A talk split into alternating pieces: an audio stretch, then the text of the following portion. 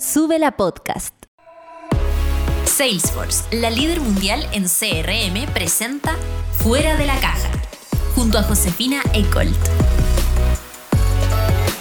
Hola, hola, ¿cómo están ustedes? Bienvenidas, bienvenidos y bienvenides a este Fuera de la Caja de viernes 28 de octubre. Hoy vamos a estar con Marta Lorenzini, que ya nos acompaña por Whereby en este Fuera de la Caja. Ella es em, cofundadora y CEO de Real Travel. Esta es una aplicación increíble que combina el turismo, la cultura y la realidad aumentada a través de la geolocalización lo que pretende hacer es que tú puedas disfrutar de miles de destinos eh, alrededor del mundo a tu tiempo, con historia, eh, pudiendo digerir lo que estás viendo e incluso pudiendo disfrutar de esos espacios de una manera distinta. Vamos a estar con Marta eh, a la vuelta de esta canción para que nos dé tips que puedan ustedes digerir en estos cuatro días de fin de semanita largo que se viene por si están pensando ahí eh, iniciar un emprendimiento o innovar para que tengan em, sus principales consejos ahí para masticar en estos cuatro días. Vamos y volvemos con Marta.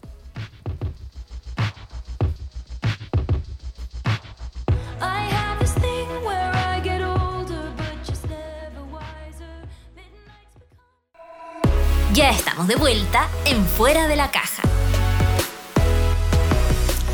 Fuera de la Caja es presentado por Salesforce y en este viernes 28 de octubre estamos con Marta Lorenzini. Ella es em, CEO y cofundadora de Real Travel. Marta, me encanta, lo que me encanta de tu emprendimiento es que es desde lo local. Así que felicitaciones por eso, bienvenida y cuéntanos un poco, para empezar así ya de lleno, em, ¿qué problema identificas tú o cuál es esta idea que te daba vueltas en la cabeza que te lleva a crear esta aplicación? Hola Josefina, ¿cómo estás? Buenos días a todos los que nos escuchan.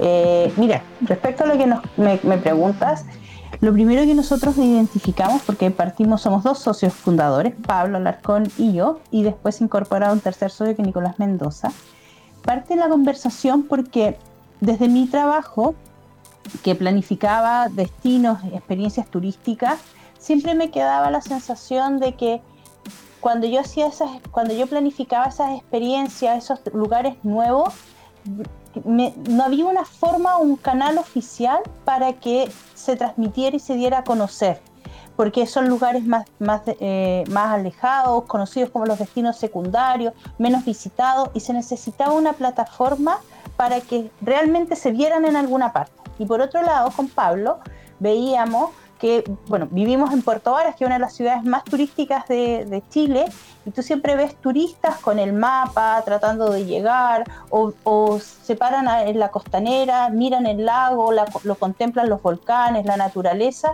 pero la pregunta es, ¿conocen la historia de ese lago? ¿Saben cómo se formó?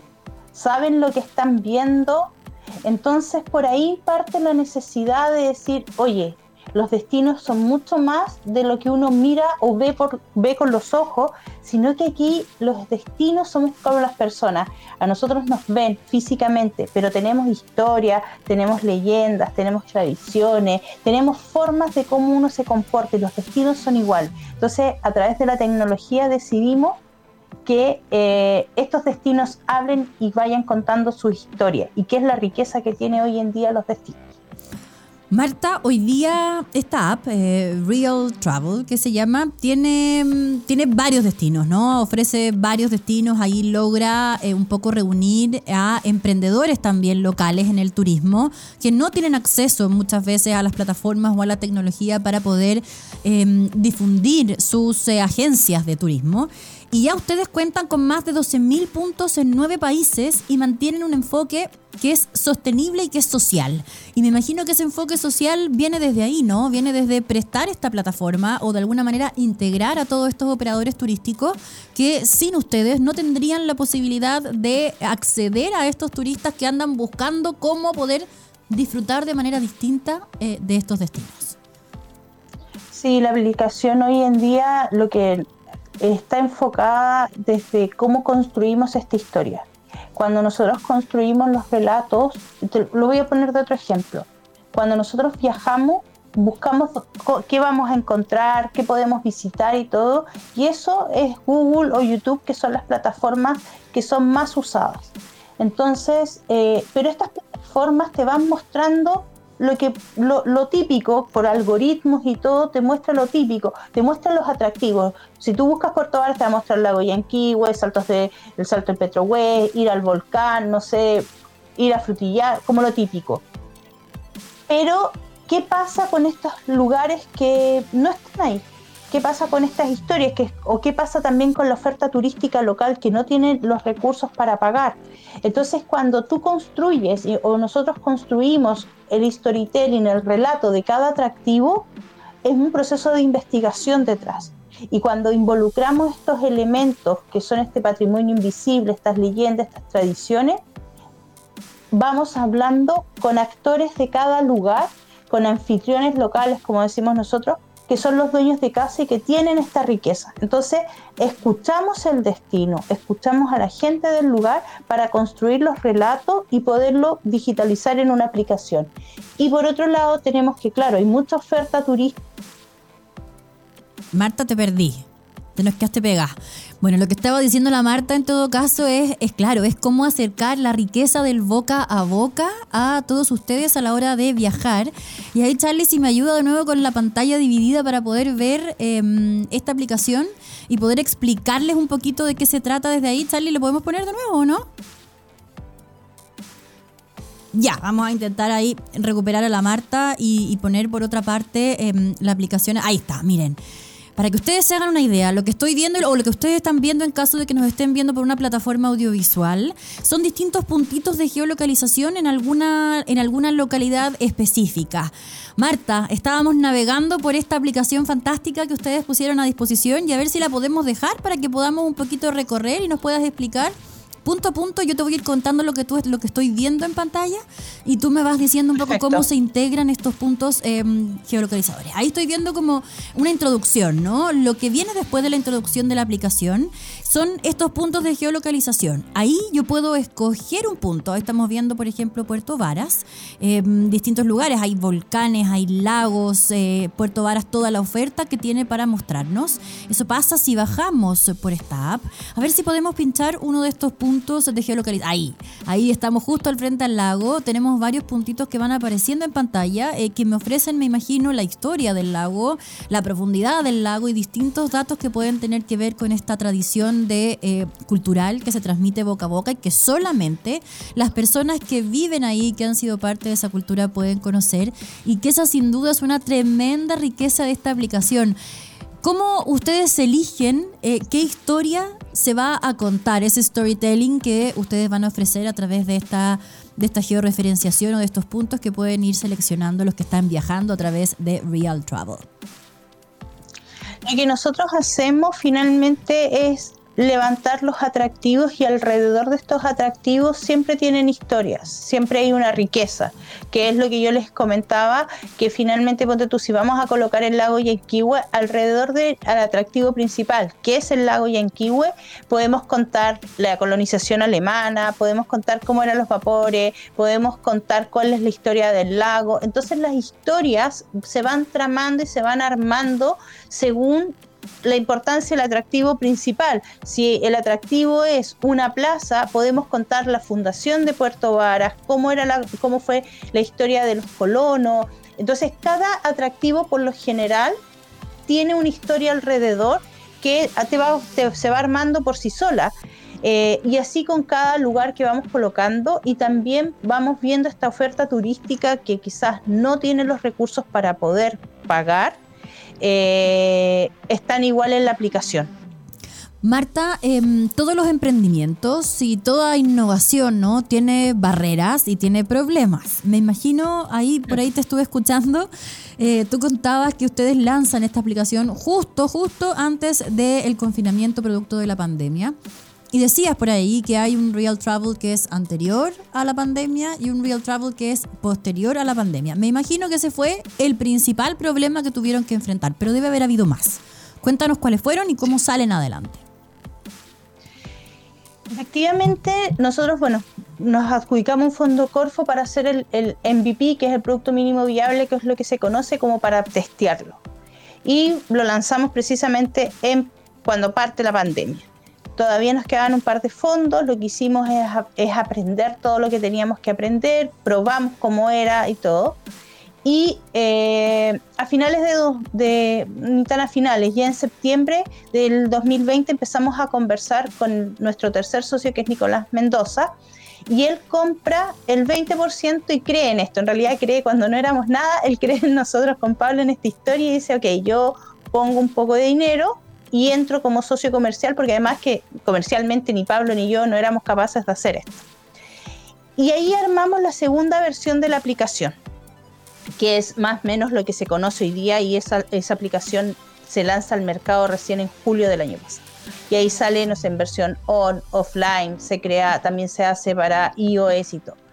Pero el gran problema que tuvimos y que lo supimos solucionar, eh, nosotros, y que fue un problema muy bien, que nos llegó muy bien, digamos, porque postulamos Startup Chile en a finales de, para, para entrar a finales del de, 2020 y pasamos las etapas y nos dicen, en la última entrevista nos dicen que no, que no podemos entrar porque esto no es escalable a nivel mundial. Cuando nosotros decimos que esto es una aplicación que se puede ocupar en cualquier parte del mundo y es una para el mundo y no por ciudad.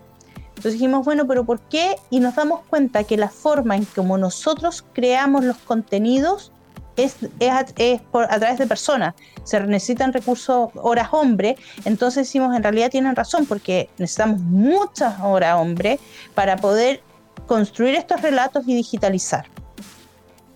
Y ahí viene el primer problema y lo, lo resolvimos en donde creamos un programa de pasantía.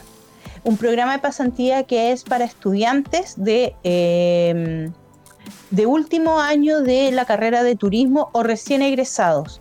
Y nace porque también, a pesar de que nosotros teníamos una necesidad, también por experiencia laboral me doy cuenta de que eh, los estudiantes o la gente que sale a trabajar por primera vez tienen una brecha de que no encuentran plazas adecuadas y que si encuentran terminan trabajando generalmente para el mandado. Entonces dijimos, bueno, si nosotros creamos un espacio, les enseñamos a digitalizar, les enseñamos a diseñar rutas y les enseñamos de tecnología, va a haber un espacio en donde ellos pueden poner en práctica sus habilidades, sus capacidades con los conocimientos que han adquirido. Lo abrimos en diciembre del 2020 y empezó a crecer este programa. Hoy en día han pasado alrededor de 280 estudiantes con nosotros de todo el mundo y nos pasó que en el tercer o cuarto programa nos empezaron a llamar las universidades de distintos países. Ah, mira. Porque la voz empezó a correr. O sea, para solucionar por eso tenemos la cantidad de puntos, sí, por eso tenemos la cantidad de puntos que tenemos y de ahí hemos podido poblar y llegar a la aplicación. O sea, para solucionar un problema acabas terminando, acabas terminando de crear eh, un programa piloto para prácticas profesionales alrededor del mundo, enfocada en estudiantes de turismo. Sí. Ya, increíble la solución del problema. Oye, Marta, em, además de eso, me imagino que el paso a paso tiene que haber sido también súper difícil. Tú me contabas que el otro problema que tienen que enfrentar, la otra tremenda barrera, eh, le hace pandemia mundial, eh, les sirvió para organizar el trabajo de manera tal que ustedes dejan primero la investigación, el desarrollo tecnológico y todo lo que tenía que ver con la plataforma eh, durante este tiempo en el fondo que no iban a poder salir al mundo con, em, con la aplicación eh, en terreno, digamos, de esta posibilidad de viajar en tiempo real, eh, de experimentar los lugares en tiempo real. pero además de eso, una vez superado, digamos, todo esa, todo todos esos problemas a los que ustedes logran dar solución, ¿cómo viene el paso a paso de esta segunda etapa de Real Travel? La segunda etapa, como toda startup, necesita dinero, porque toda startup los tres primeros años lo único que hace es lo que se llama en este mundo quemar dinero. Eh, entonces, hemos tenido, porque no, entre que pruebas la solución, mejoras, necesitas expandirte, necesitas llegar a eh, testear y tener clientes, necesitas gente, necesitas personas. Nosotros pasamos desde el año pasado, cuando éramos tres, que estaba Pablo, Nicolás y, yo, estábamos, nos enfrentamos a que cuando Nico era el que empezó a ordenar comercialmente esta historia eh, y que era como la parte para poder echarlo a andar, lo primero que nos enfrentamos es que a Nico le detectan un ELA. Entonces, eh, el año pasado fue de muchas cosas de adaptación y con Pablo nos hemos enfrentado en junio, julio del año pasado, decir, Nico, asumamos, no va a volver, Nico no puede, eh, eh, por muchas cosas, obviamente, ¿quién se va a hacer cargo de esto? Y decidimos que yo me hacía cargo y así llegué a esta historia. O sea, esto ya fue como sentémonos y hagamos un negocio. Lo conversamos entre los tres, partimos, le echamos a andar y seguimos postulando a cuánto fondo había, teníamos, empezamos a tener ventas. Eh, lo que primero que hice fue recurrir a toda mi red de contactos para poder tener ventas. Entonces, entre lo que teníamos de Corfo, que nos fuimos ganando, entre los que teníamos clientes, pudimos empezar a echar la rueda a andar. Sin mayor conocimiento, sin mayor planificación, pero teniendo un norte muy claro de, cómo teníamos que hacer más o menos las cosas. Hoy en día ¿Y esa venta, cómo monetizan ustedes esta aplicación hoy día? Porque uno la puede bajar gratis, po. Sí, monetizamos de dos formas. La primera es que nos damos cuenta ya en el 2020 que la aplicación debe tener información, porque nadie va a descargar una aplicación si no tienes información. Si no la conoces. Entonces para eso nos sirve. Y no la conoces, es nueva, muchas cosas. Eh, entonces por eso teníamos, tenemos el programa de pasantía, entonces vamos avanzando. Si bien es cierto, Chile está bien mapeado, como decimos nosotros, estamos en nueve países, falta muchísimo. Entonces, ¿qué hicimos? Yo recurrí a mis contactos y esos contactos que yo por mundo de profesión tengo son netamente gente que maneja proyectos de turismo o gente de gobierno o cosas así. Entonces dijimos, mira, todavía nos falta un espacio por, por digitalizar, ponte tú, recurramos a los gobiernos locales, a los centrales, agencias de cooperación técnica, embajadas, que son finalmente fundaciones, ONG, como quieras llamarlo finalmente, que son los que tienen el dinero para terminar de digitalizar o impulsar la digitalización de su propio lugar o su destino. Entonces nosotros lo que hoy vendemos es la digitalización de destinos a través de estos gobiernos centrales, locales, agencias, embajadas y todo, vamos, vamos vendiendo esto los lugares que nos van faltando. Las viñas también, como viñas, también se, están agrupando y, están terminando de digitalizar su territorio. Por otro lado, nuestra segunda línea de negocio, porque entendemos que la primera, que es la digitalización, no nos lleva a un, a un nivel de escalamiento alto, ni mucho menos, pero nos permite mantener la rueda, nos damos cuenta que nuestra segunda línea de negocio, que es un B2B, es decir, que las empresas se digitalicen como publicitariamente en la aplicación con su información geolocalizada, ninguna empresa se va a geolocalizar si su destino no está digitalizado. Entonces, hoy en día estamos digitalizando destinos y por otro lado empezamos a abordar donde ya tenemos territorios digitalizados, empezamos a vender digitalización para oferta turística. Eso significa. las empresas claramente que la pueden pagar. Súper. Eso significa en castellano castizo que tú puedes acceder a todos los productos de estas empresas y a todos los destinos de estos nueve países, cientos de eh, localidades y espacios y atractivos dentro de estos eh, lugares de manera digital a través de estos, estos puntitos que tú puedes pinchar en el destino en cuestión. Exactamente. Marta, y el usuario la usa gratis, por supuesto. Fantástico. Marta, em, entre las estrategias más comunes que utilizan los emprendedores suelen estar la innovación, el proceso de mejora continua, el uso de tecnologías, el desarrollo de, de futuros productos y servicios, los talentos y la gestión optimizada. ¿Cuál dirías tú que es la estrategia que eh, ustedes están eh, desarrollando de manera principal? O las dos estrategias que ustedes están desarrollando de manera principal. Creo que hay un tema claramente de innovación, que la innovación finalmente pasa por, por, por, crear algo nuevo dentro de lo que pueda existir. Si bien es cierto, nosotros siempre hemos dicho, existen muchas aplicaciones de turismo, pero no hemos dedicado a estudiar mateamente cómo nos podemos diferenciar y en cómo podemos hacer las cosas. Y yo creo que esa innovación, ese espacio que nosotros descubrimos porque estudiamos muy mateamente cómo podemos hacerlo e ir cubriendo las necesidades, eh, nos permitió innovar en crear esta aplicación en que eh, la recepción hasta el momento nunca ha sido negativa, al contrario, porque lo que nosotros hicimos es tener esta plataforma de partida. Nosotros sí, tenemos una aplicación para muchos. Para nosotros la aplicación es, la, es el medio de poner eh, en valor algo. Pero nosotros hacemos que en esta aplicación, a diferencia de otras, conversen los destinos, la oferta y el viajero y creamos este ecosistema que sea solo uno en la palma de tu mano. Entonces yo creo que principalmente ese es el mayor reto de decir, sabes que no podemos perder el foco de cómo estamos haciendo las cosas porque esa es nuestra diferencia.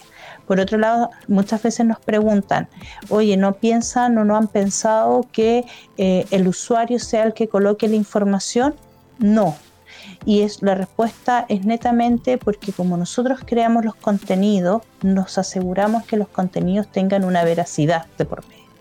Si un usuario puede compartir quizás algo, pero si no perdemos la gracia de la información, de la calidad de información que estás entregando. Perfecto. Entonces, yo creo que por ahí está el tema principal. Marta, y cuando esto se hace a través de estos estudiantes, ¿no? Eh, a los que ustedes invitan a hacer su práctica eh, a través de la aplicación y así solucionan este problema de tener acceso a, las historias locales de cada uno de los destinos en nueve países que ustedes están presentes. ¿Quién hace ese chequeo de veracidad? Porque me imagino que eh, los estudiantes de alguna manera, al ser de esta carrera, de la carrera de turismo, cachan cuáles son eh, los temas que hay que tratar, ¿no? que son útiles para el viajero. Pero ¿cómo ustedes hacen el chequeo de eh, esta verificación de contenidos que te importa tanto? Somos, yo creo que casi como Apple.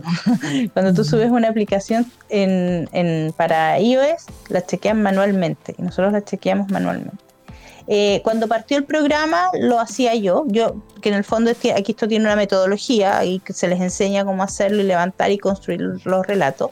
Cuando partió el programa eh, lo hacía yo, porque en el fondo el programa partió así como, mira, tenemos una necesidad, vimos que podíamos hacer esto, no partió con una planificación y nunca pensamos que el programa se iba a convertir en lo que es hoy y es a tal punto que hoy ese programa está dando pie a que tengamos una fundación es así, nunca lo pensamos en realidad. Entonces, eh, primero lo hacía yo, manualmente, tenía toda la construcción del storytelling, lo chequeaba yo, que estuviera todo ok, tiene todo un proceso investigativo detrás.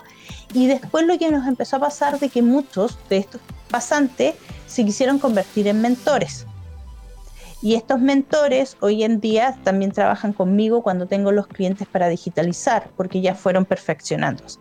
Hoy en día yo trabajo con muchos mentores que partieron como pasantes y se formaron en mentores. Tengo a alguien que, es mi mano derecha dentro del área y son ellos los que revisan manualmente punto y o, sea, eh, la hoja de información hoja por hoja. Eso es lo que se hace. Y todo esto es online. Ustedes se este, conectan a través el, de la... El programa es online. Sí, y esa es la gracia de poder tener estudiantes de todo el mundo. Cuéntame un poco de esta fundación. Qué interesante. Están dando pie a través de... las, claro, se genera un problema, solucionamos este problema, creamos algo que nunca nos imaginamos que iba a tener este boom, ¿no? Como esta, esta especie de pasantía para, para estudiantes de turismo alrededor del mundo y hoy está en camino a convertirse en una fundación. Cuéntame eso que dentro de la aplicación, que nos vamos a salir un poco del viajero, mucha gente, yo creo que gran parte de los ciudadanos no conocemos nuestra propia ciudad. Si yo pregunto cuál es la historia del lago, me van a mirar con qué de qué me estás hablando. Agua. Eh. Por ende, la aplicación es educativa. Tiene un rol educativo. Nosotros siempre, mm, hace mucho tiempo, mucho, mucho, mucho tiempo, incluso antes de que Nico, cuando Nico empezó, entró recién y todavía no, no se diagnosticaba su enfermedad, con los tres, Pablo, Nico y yo conversábamos y decíamos, esto tiene un rol educativo. y podríamos crear una fundación. Podríamos ir a los colegios, ya, pero ¿quién lo va a hacer? Nadie tiene tiempo. nos damos cuenta que esa educación nosotros le podemos enseñar de una manera interactiva, de una manera de cómo hoy ocurren las cosas. Los niños, los adolescentes todo el día están pegados en el celular, entonces hagamos algo productivo, que los profesores usen, les enseñen su ciudad, su patrimonio en historia, en geografía, eh, a través de la tecnología, de una manera más didáctica y más directiva. Y por otro lado teníamos el programa de pasantía, que al final el programa de pasantía no, mm, empezamos a darnos cuenta que ya no, no, lo podemos seguir soportando dentro de la empresa por, por la estructura y de cómo nos estamos moviendo y haciendo las cosas. Entonces decidimos, eh, em, abrimos las conversaciones para tener esta, de cómo hacer esta fundación, porque además esto también tiene recursos y esto no puede ser vendido. O sea, yo no le puedo cobrar a un estudiante para que venga a aprender. Yo no le puedo cobrar a una escuelita para que usen la aplicación. Pero sí lo podemos sacar los recursos a través de otras fórmulas. Entonces, si nosotros queremos que el impacto social sea partiendo desde la comunidad, debemos tener este rol social y educativo. Y esta fundación que se está conversando eh, para crearla, porque todavía no la creamos, pero está toda la conversación para tener la lista ya pronto, es tener esto, es eh, poder enseñarle a los chicos quizás de escuelas rurales cómo es su lugar alrededor o que ellos nos enseñen porque resulta que ellos tienen una maravillosa naturaleza que puedes hacer eh, turismo con lupa y, puedes ver quizá los hongos, cómo son los bosques, qué es lo que vas a encontrar, pero enseñarles y que ellos nos enseñen lo que tienen en su, en su entorno y nosotros darles esa digitalización para que lo aprendan diferente y que el turista que lo visite también lo va a poder aprender. Entonces hay todo un proceso social y educativo detrás, no es solo más, va más allá del programa de pasantía, va más allá de que aquí hay mucha oferta turística que Real Travel es un negocio, así como nos dice el ejecutivo Corfo, tienen que vender, eh, hay que vender, pero tampoco consideramos justo cuando hay mucha oferta turística local que, tiene una riqueza increíble y que eh, no tiene los recursos ni siquiera pasa por un tema económico, sino que no tiene, no tiene acceso a Internet porque su lugar no tiene Internet, mm. eh, o cómo, cómo, hacemos que esa, esa, esa oferta que está formalizada a duras penas, pero que está formalizada, sea visible. Y ese trabajo lo podemos hacer a través de fundación. Por eso, porque lamentablemente hay muchos recursos que te piden organizaciones sin fines de lucro. Y la única forma que lo podemos hacer, este rol social y que sea de impacto, es teniendo esta fundación. O sea, ustedes se venden el, storytelling digitalizado eh, para las agencias de turismo y para los países que están interesados en llevar esas historias a los turistas, pero la ofrecen de manera gratuita a quienes quieren, pueden educarse también con esas historias, ¿no? Exacto. Y quienes pueden, forma quienes pueden formarse eh, en, en, el, en, en llevar esa tradición oral esa tradición cultural a estos viajeros que vendría siendo ¿no? los que estén a cargo de la fundación. Ahora, eso te va a obligar también a hacer crecer tu equipo. ¿Qué atributos se va a tener que tener esta nueva rama de Real Travel? Es que la verdad es que Real Travel va a seguir siendo Real Travel y la fundación va a correr. Son dos cosas paralelas, o sea, es como no puedes perder el foco. Nosotros tenemos un modelo de negocio y es la forma en que como startup crecer y la fundación va a tomar todo el rol de eh, educacional, digamos, para poder seguirlo creciendo con el uso de la tecnología que proporciona, por supuesto, Real Travel. Ahora, yo no voy a estar a cargo de la fundación. o sea, este, ese fue el acuerdo de, el acuerdo es, tú te sigues haciendo cargo de la empresa y aquí hay otro equipo que de partida está, somos dentro del mismo grupo de socios. De hecho, lo, asume el rol la esposa de Nico, que Pablo también, el otro socio, también asume por ahí, pero aquí con, las dos cosas son carriles paralelos para poder crecer y tener este impacto. Ya, o sea, Marta se queda a cargo del negocio. Me quedo a cargo del negocio para hacerlo crecer, sí. Y, Fundación corre en camino paralelo. ¿Y cómo lo vas a hacer crecer? Porque ahora además tu equipo, ¿no? Tu, tu centro, tus partners, ¿no? Em, se quedan más bien en este otro rol educativo. Tú eh, te quedas a cargo del negocio. ¿Cómo lo vas a hacer crecer o qué, qué cualidades tiene que tener el resto de tu nuevo equipo para que Real Travel crezca? Me imagino que eso lo tenéis clarísimo. Tengo un equipo, nosotros nos adjudicamos un, un Corfo en septiembre.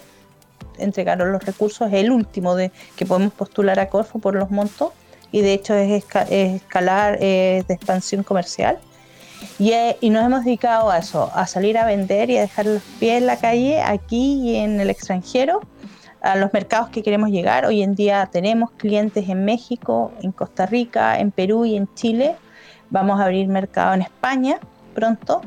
Entonces ha sido dejar los pies en la calle, reuniones de negocio, con equipo por supuesto, y a medida que vayamos teniendo más dinero, vas a poder tener más ir contratando para tener más equipos de venta y más prospección comercial.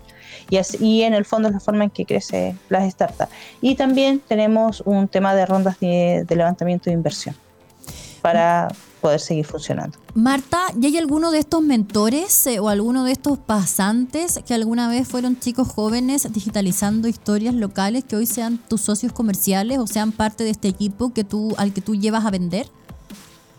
Sí, no, no los llevo a vender, pero son los que hacen cargo. Tengo a dos que, dos que son mis manos derechas y que hoy en día ellas manejan el programa de turismo.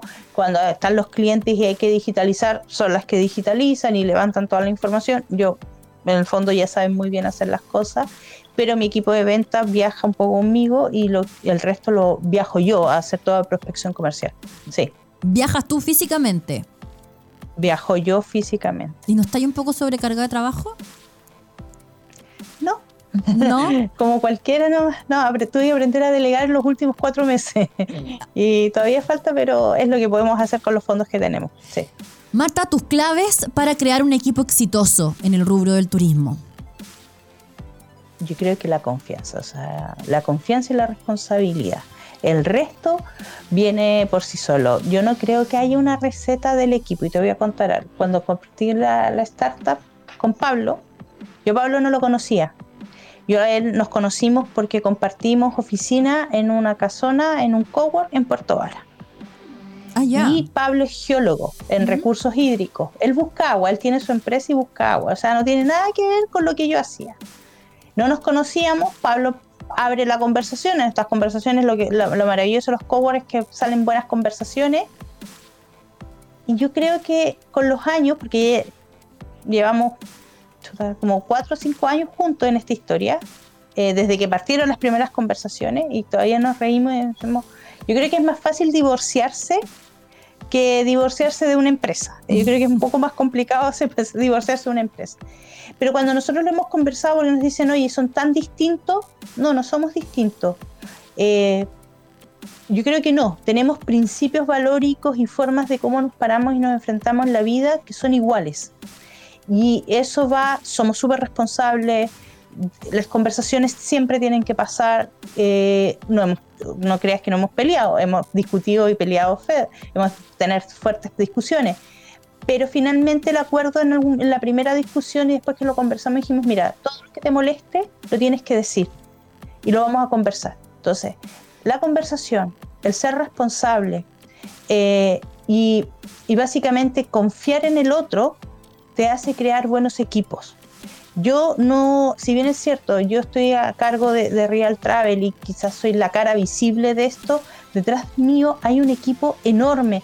Están los programadores, está el equipo de venta, hay gente que hace un tiempo atrás entró alguien que es la asesora financiera, que es Luz Marina, y me dice, ella me contacta, la conozco por otras cosas y me dice, creo en lo que tú estás haciendo, pero es porque te creo, porque te conozco. Yo le dije, mira, no tengo tanta plata para pagarte, la verdad es que no tengo, porque mi, fondo es de un fondo Corfo, pero sí necesito esto. Me dijo, no importa, lo vemos en el camino. Y es porque confían en lo que estás haciendo, pero también confían en la persona. Y yo creo que eso es el equipo, la confianza, las responsabilidades y en la comunicación es vital, porque si no, de verdad no llegas a, ninguna parte. Marta, ¿qué se viene para Real Travel? ¿Qué, ¿Cuáles son sus próximos pasos para esta startup? innovadora chilena? Nosotros tenemos, eh, ya tenemos ventas en dos países de los que apuntábamos, que es Costa Rica y, este, y es México. Hoy en día se viene consolidar Costa Rica. Yo parto a Costa Rica el próximo viernes por 20 días, hacer rondas de negocio y giras comerciales con las cámaras de comercio y con el gobierno. Uy, ¿no me querés llevar? Ahí está. Todos me preguntan lo mismo. Si los pasajes fueran baratos, uff. Em, y Costa Rica es vital porque es la puerta para poder entrar a Centroamérica y por eso para nosotros es muy importante consolidarnos en el mercado. Nosotros tenemos varios clientes en Costa Rica, pero necesitamos consolidar el mercado tanto en publicidad, de hecho viajo con la periodista, va, Macarena conmigo, entonces vamos con esta historia. México, abrir oficina, más que mm, ya, o sea, ya ahora de cara, nosotros hoy en día estamos vendiendo, sí, pero de cara ya tener una oficina, tenemos un control manager ya listo, que es un socio comercial de allá, y eh, España. Esa es la siguiente puerta a partir de enero. Chile consolidarlo, por supuesto, de a poco. En Chile cuesta un poco todavía el tema de la tecnología y empezar a abrir mercados que yo no estaba muy, muy abierta, pero que, se ha ido dando, como el argentino, ponte tú, que ya conversaciones con secretarios de turismo para provincias que, que les interesa la aplicación, pero principalmente es consolidar Chile, México, Centroamérica y entrar en España para poder abordar en dos años más África. Eso es lo que nosotros apuntamos. ¡Wow! Marta, tú decías que Chile em, existe una barrera, ¿no? Que es la tecnología. Todavía, a, pesar de que la penetración de Internet en Chile es altísima, de más del 92%, pero tal vez hay procesos que nosotros no nos, no nos atrevemos o no nos gusta hacer em, a través de la tecnología y muchos prefieren el mapa, me imagino, ¿no? ¿Cuál dirías tú, qué le dirías tú a las personas que nos están escuchando que es el valor agregado que tiene el poder hacerlo a través de una app, más allá de la, sostenibilidad, de no contaminar, digamos? Yo creo que es, algo interesante de analizar y porque lo que nosotros vemos es que entienden que la tecnología es la forma y que si no se digitaliza en la industria va a ir quedando un poco obsoleta. Pero también y es un análisis que hemos hecho interno como, como equipo, como desde Real Travel, es que cuando, cuando una empresa o cuando la industria en general analiza cómo darse a conocer, buscan la opción que es como el boom, pero no leen estadísticas. Cuando tú le preguntas a una empresa o le preguntas a una cámara de turismo ¿por qué escogiste hacer una página web y un mapa? Poner este mapa, estos puntos mapeados de, tu, de tus servicios en un mapa desde una página web, te dice porque tengo que estar digitalizado. Y la pregunta siguiente es, ¿tu cliente qué usa? ¿Cómo se informa? Y se dan cuenta cuando les muestro las estadísticas que solo el 7% de los viajeros entra a una página web para revisar algo, se dan cuenta que su inversión finalmente no las va a llevar a mucho lugar. A mí me pasa y que yo lo que veo es que no leen cómo se mueve o cómo se maneja esa información o cómo lo maneja el turista, cómo viaja el turista. Hoy el día el turista todo lo hace de la palma de su mano. Claro, que eres liviano. Exactamente. Y Exactamente. y ahí eso es importante decirlo, ¿ah? porque Real Travel la gracia que tiene es que tú la puedes usar sin conexión a internet, es decir, estás en el hostal, estás o en tu hotel o en tu Airbnb, en donde sea, te programas al día siguiente, eh, bajas, descargas toda la información, eso te permite hacerlo Real Travel y eh, puedes hacer tu recorrido en línea, escuchando historias y viviendo en tiempo real y con realidad aumentada cada uno de los espacios que vas a visitar, ¿cierto? Exactamente, exactamente. Marta, ¿Cuáles son tus dos em, innovadores emprendedores favoritos? Los que más te inspiran en el mundo. En Chile o en el mundo, por supuesto. Que no tienen nada que ver con turismo. los que te inspiran. A mí me gusta mucho eh, Love for You. Eh, Love for es de Comal.